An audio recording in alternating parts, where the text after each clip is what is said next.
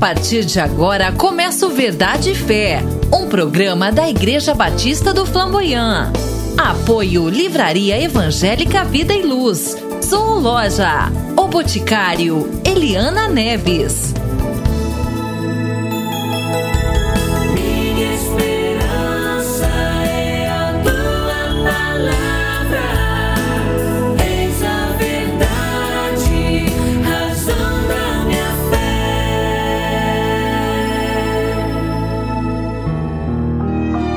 Ouça agora uma mensagem bíblica pelo pastor Sandro Reis, em um dos nossos cultos na Igreja Batista do Flamboyant.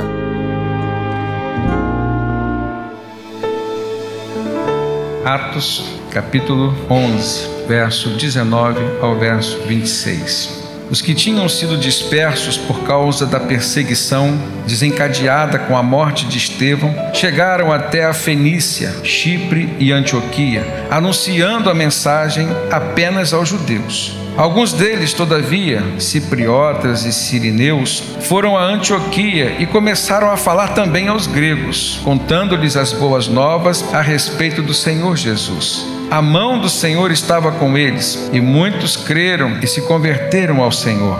Notícias desse fato chegaram aos ouvidos da igreja em Jerusalém, e eles enviaram Barnabé a Antioquia. Este, ali chegando e vendo a graça de Deus, ficou alegre e os animou a permanecerem fiéis ao Senhor de todo o coração.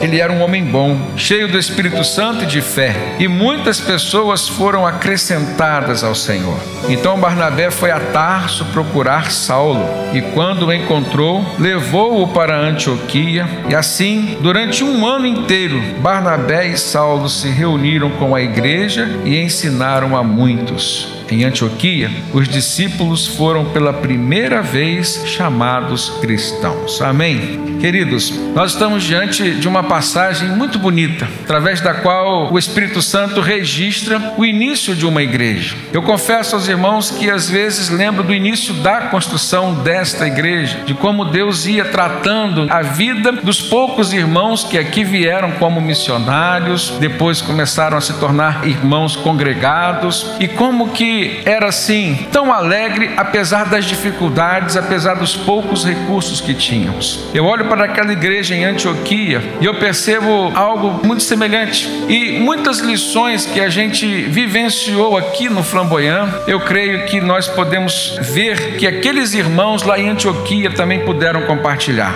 Uma delas é o poder da mão de Deus agindo sobre a vida das pessoas que estão envolvidas na obra que é do Senhor. Quando nós temos essa convicção de que estamos fazendo aquilo que Deus mandou, que estamos cumprindo um chamado do Senhor, quando nós temos a convicção de que a tarefa que estamos executando, ela é direcionada por Deus, tudo muda, irmãos. As dificuldades elas vão existir sempre. Jesus não prometeu um mar de rosas, né, e nem falou que o cristianismo era um parque de diversões. As dificuldades sempre existiram, sempre vão existir.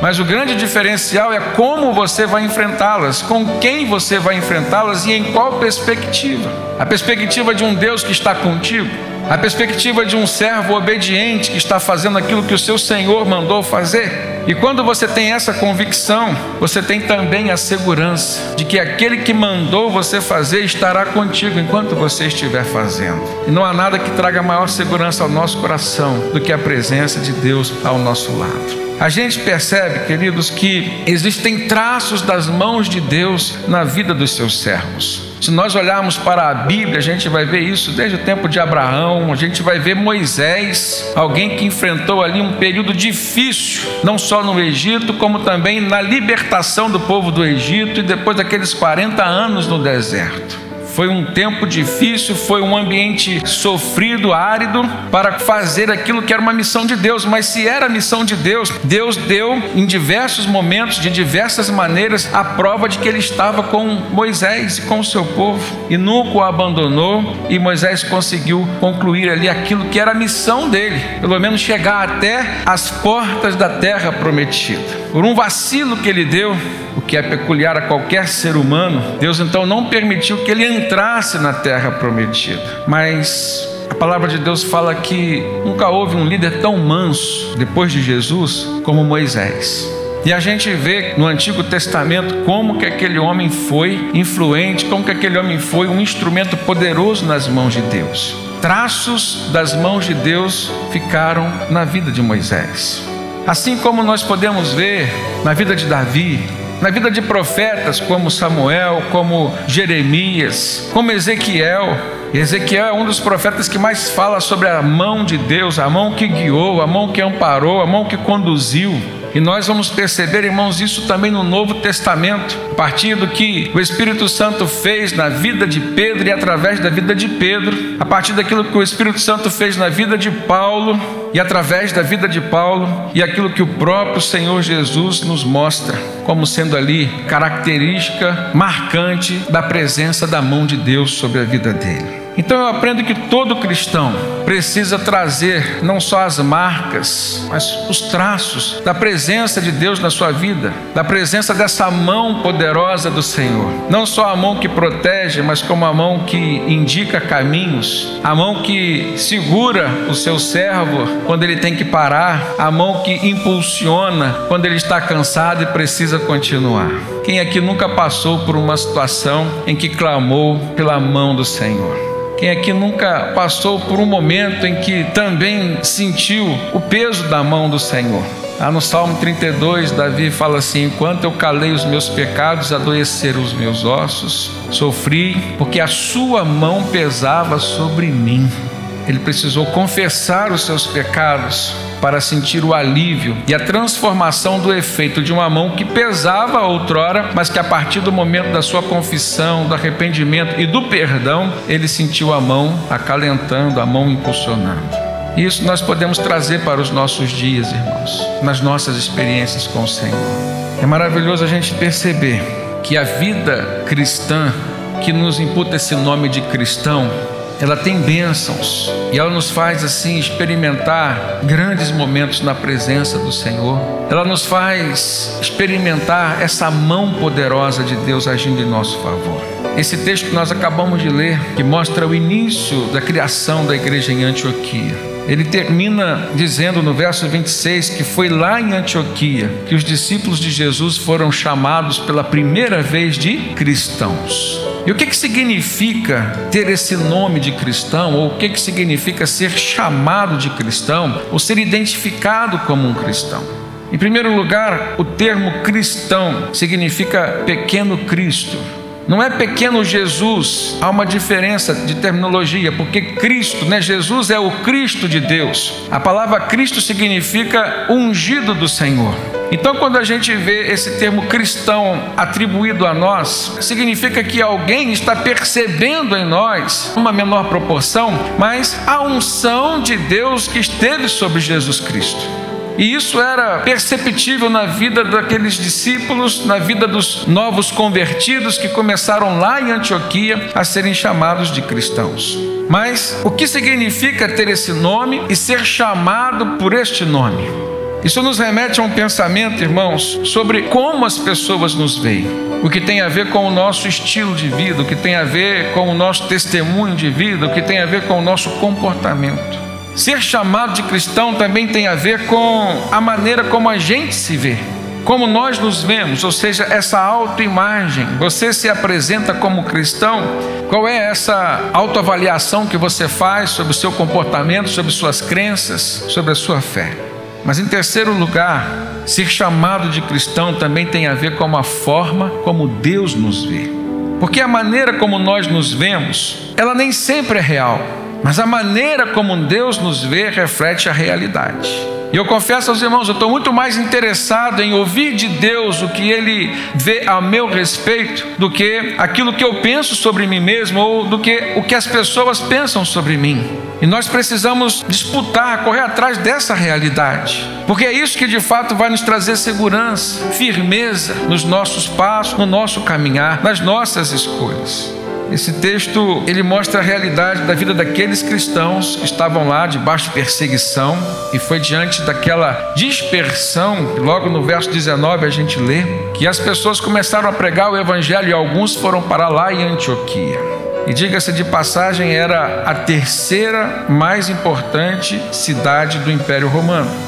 Havia duas Antioquias, né? Antioquia da Pisídia, mas essa aqui é a Antioquia da Síria, que tinha sido capital da Síria e que naquela época tinha aproximadamente 500 mil habitantes. Pense, numa cidade da dimensão de Campos, aproximadamente. Ali estavam os cristãos, os primeiros cristãos chegando e pregando o Evangelho. Olha o que o verso 19 nos diz, irmãos. Os que tinham sido dispersos por causa da perseguição ou da tribulação, desencadeada com a morte de Estevão, chegaram até Fenícia, Chipre e Antioquia, anunciando a mensagem apenas aos judeus. Primeiro eles estavam anunciando aos judeus, mas depois a gente vai ver que esse evangelho chegou aos gregos, chegou aos gentios, chegou a todas as pessoas.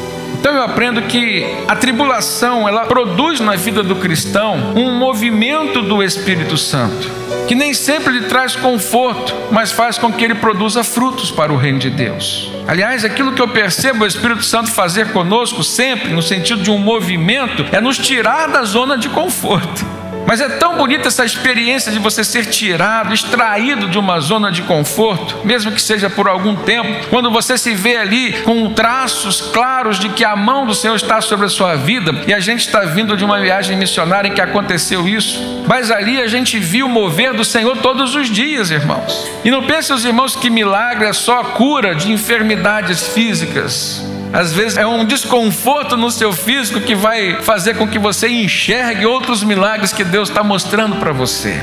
Problemas que são solucionados sem a tua participação, simplesmente porque você começou a se envolver com a obra de Deus.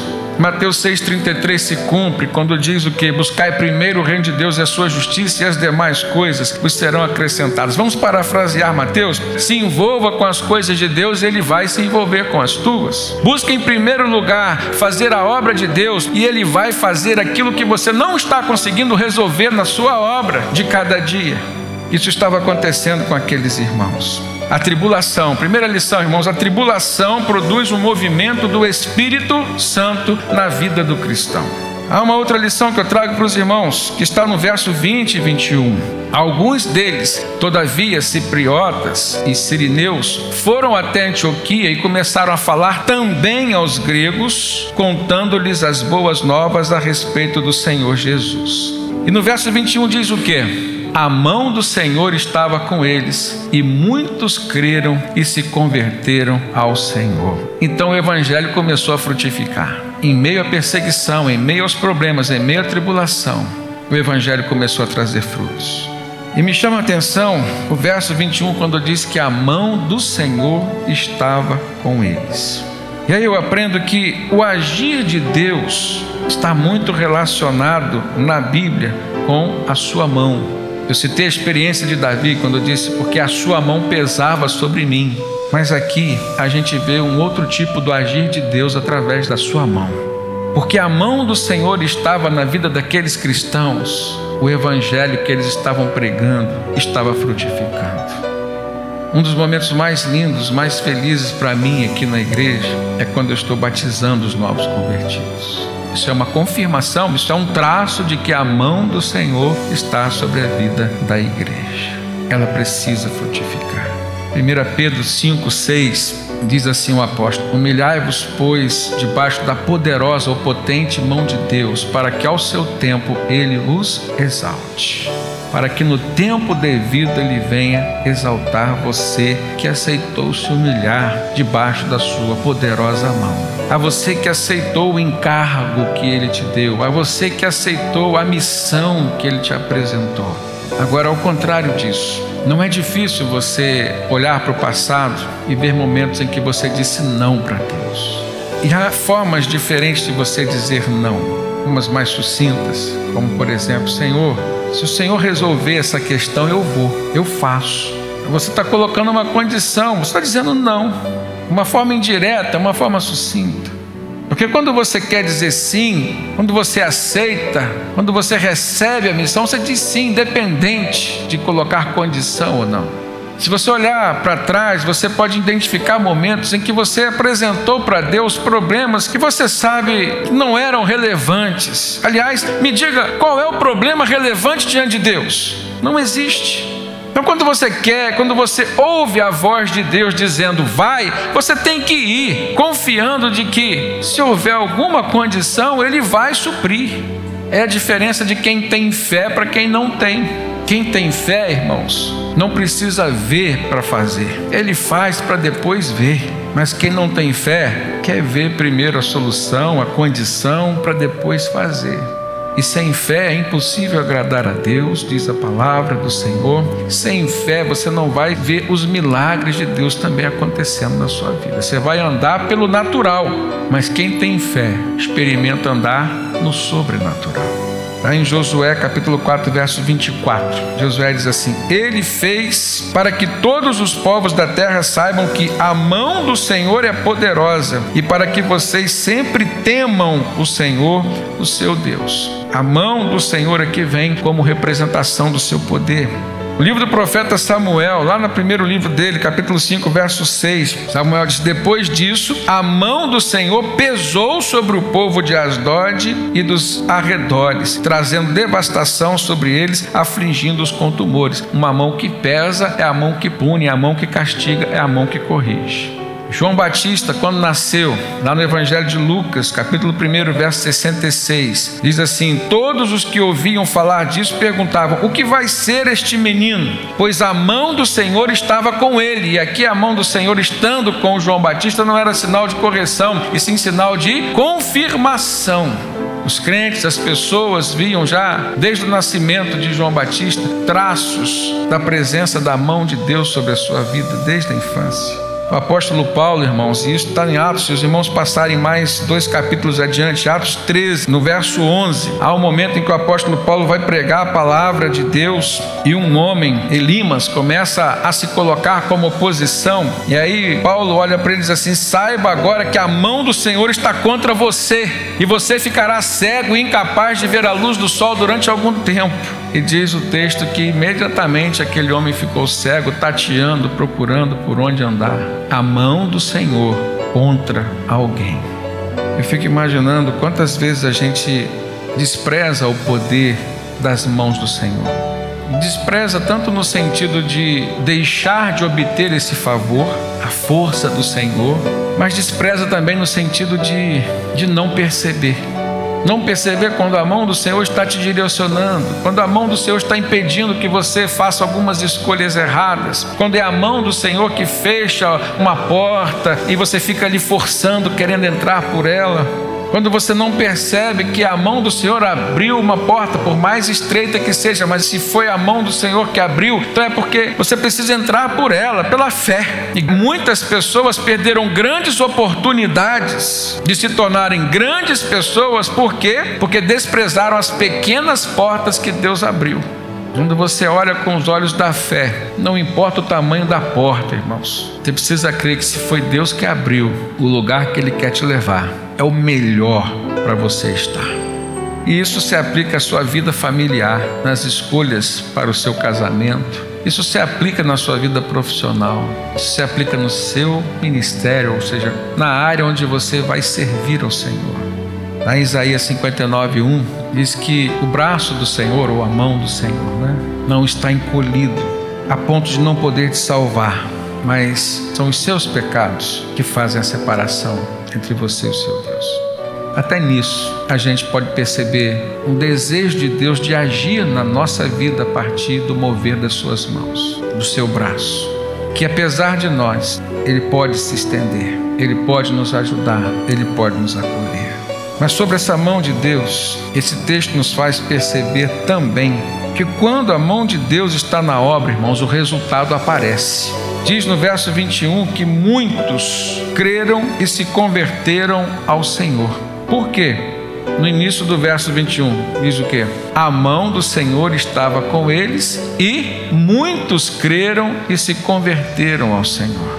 O resultado vai aparecer. E eu acho interessante que o resultado aqui vem em termos de quantidade. É muitos. O que, que muitos aqui significa? Uma quantidade grande. E às vezes a gente percebe assim, o nosso coração fechado para quantidade, com aquele preconceito, não, eu quero é qualidade. Quem te disse que qualidade está atrelado a uma quantidade pequena?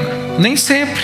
Talvez o seu gosto te faz preferir estar num ambiente pequeno, com poucas pessoas, ou seja, quantidade pequena. Mas isso não quer dizer que, por exemplo, uma igreja pequena é que seja uma igreja de qualidade. Até porque qualidade traz quantidade. E o que você precisa ter é essa percepção da dificuldade de manter a qualidade mediante a quantidade que vai crescendo. Mas se você está sempre monitorando, sempre vigilante e sempre dependente de Deus, o mesmo Deus que dá o crescimento vai manter a qualidade que trouxe o crescimento. Isso se aplica na sua vida de forma pessoal e individual. Aumenta a sua qualidade de vida cristã, de espiritualidade, e você vai ver o aumento da quantidade das bênçãos de Deus. Seja um crente bom e você vai ver bênçãos incontáveis de Deus sendo derramadas sobre a sua vida. Mantenha a mão do Senhor sobre a sua vida. Esse é o maior segredo. Quando a mão de Deus está na sua vida ou na obra que você faz para Deus, os resultados vão aparecer. Outra lição, verso 22 diz que notícias desse fato chegaram aos ouvidos da igreja em Jerusalém. E eles enviaram Barnabé até Antioquia. Que lição eu posso tirar aqui desse verso? Quando a mão do Senhor está sobre uma pessoa, essa pessoa vai aonde Deus mandar, aonde a mão direcionar. Não importa se você vai sair de um lugar mais confortável para um lugar menos confortável ou vice-versa. Mas quando a mão de Deus está sobre a sua vida, existe obediência. A gente precisa cultivar essa obediência a Deus, para que a gente possa ter essa confirmação da presença da Sua mão sobre nós. Profeta Ezequiel, lá no capítulo 3, verso 22, ele diz assim: A mão do Senhor esteve ali sobre mim, e ele me disse: Levante-se e vá para a planície, e lá eu falarei com você. A mão do Senhor mandou Ezequiel se levantar, sair de onde estava e ir para um lugar. Lá no capítulo 37, no verso 1, a gente encontra novamente: A mão do Senhor estava sobre mim, diz o profeta, e por seu espírito ele me levou a um vale de ossos secos. E em vários outros textos ele usa esse termo, que a mão do Senhor o conduziu, a mão do Senhor o fez levantar, a mão do Senhor o tirou daquele lugar.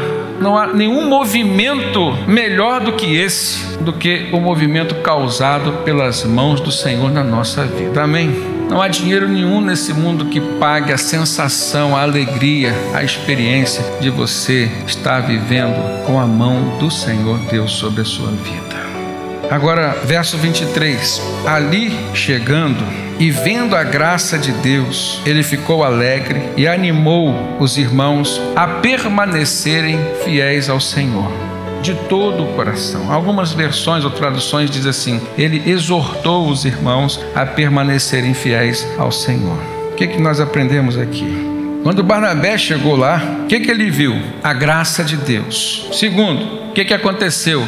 Ele ficou alegre. Terceiro, isso desencadeou nele o desejo de animar as pessoas, permaneçam na graça do Senhor, no caminho do Senhor, permaneçam fiéis ao Senhor de todo o coração. Quando a mão do Senhor está na obra, e aqui não é na pessoa, é na obra. Então ele chegou lá na igreja de Antioquia, estava começando, então ele chegou na obra de Deus, e o que, que ele viu?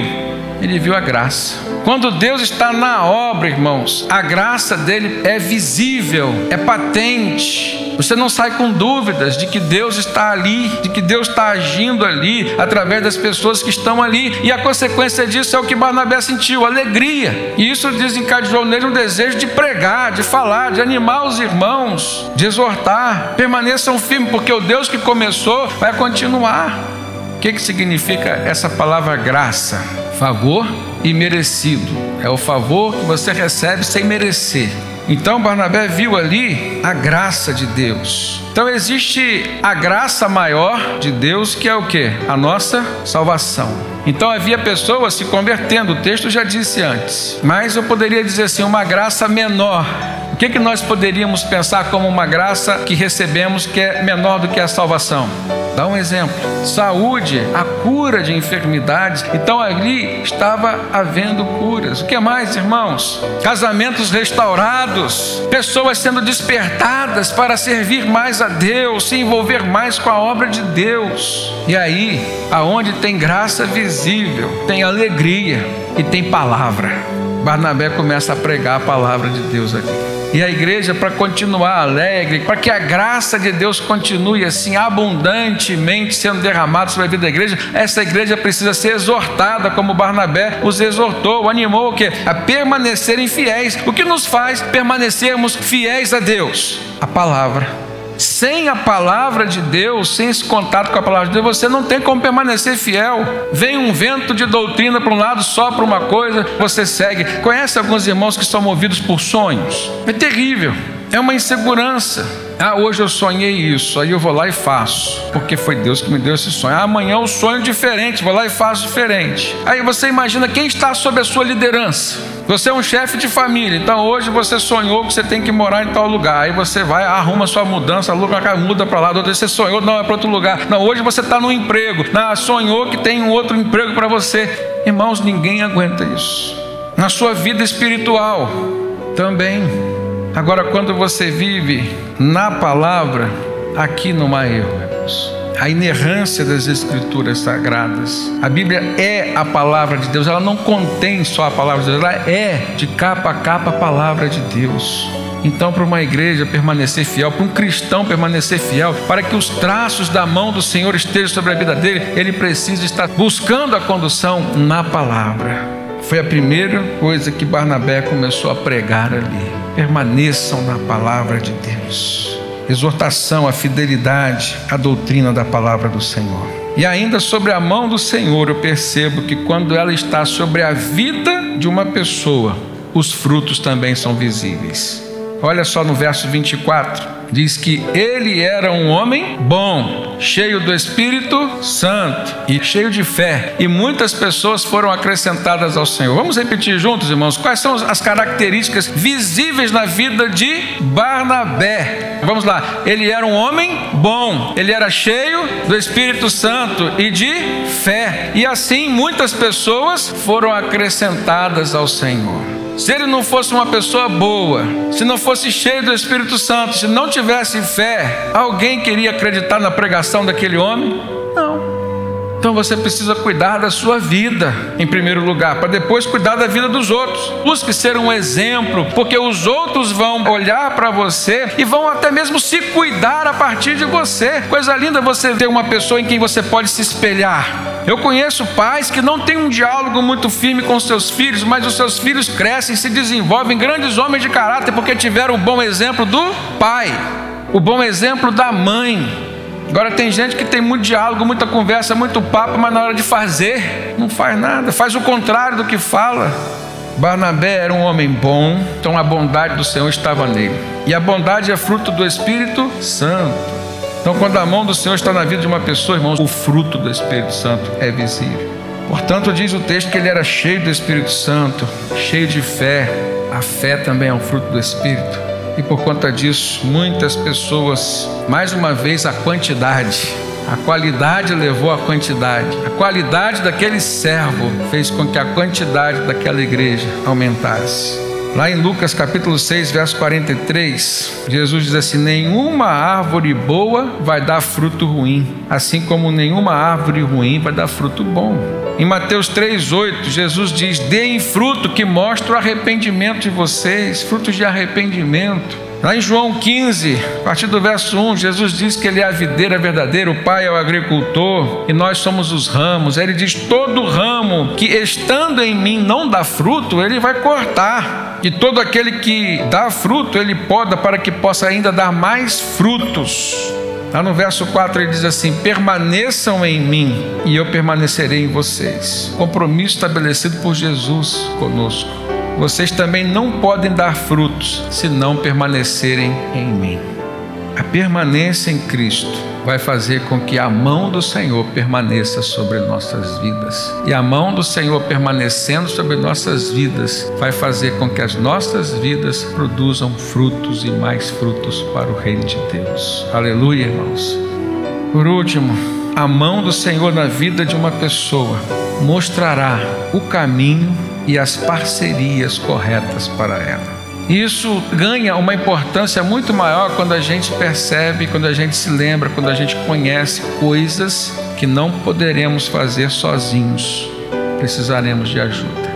Verso 25. Depois que Barnabé já estava ali envolvido, pregando, vendo a graça do Senhor sendo derramada, o que, que ele fez? Ele foi a Tarso procurar quem? Saulo. E quando encontrou, levou para Antioquia de volta. E ficaram ali um ano inteiro, irmãos, reunindo com a igreja, ensinando o evangelho para muitas pessoas.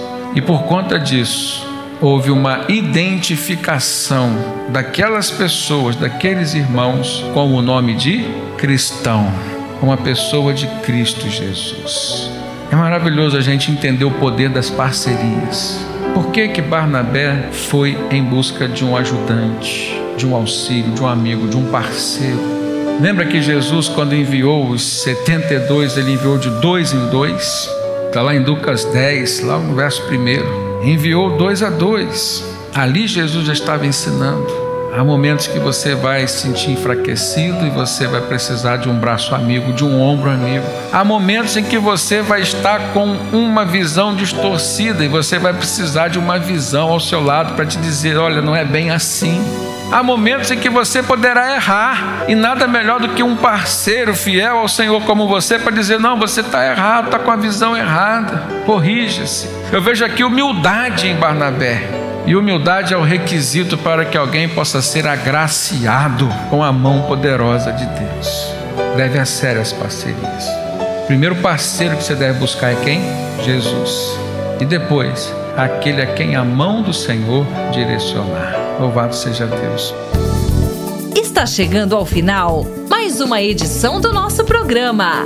Obrigado pela companhia e até o próximo Verdade e Fé.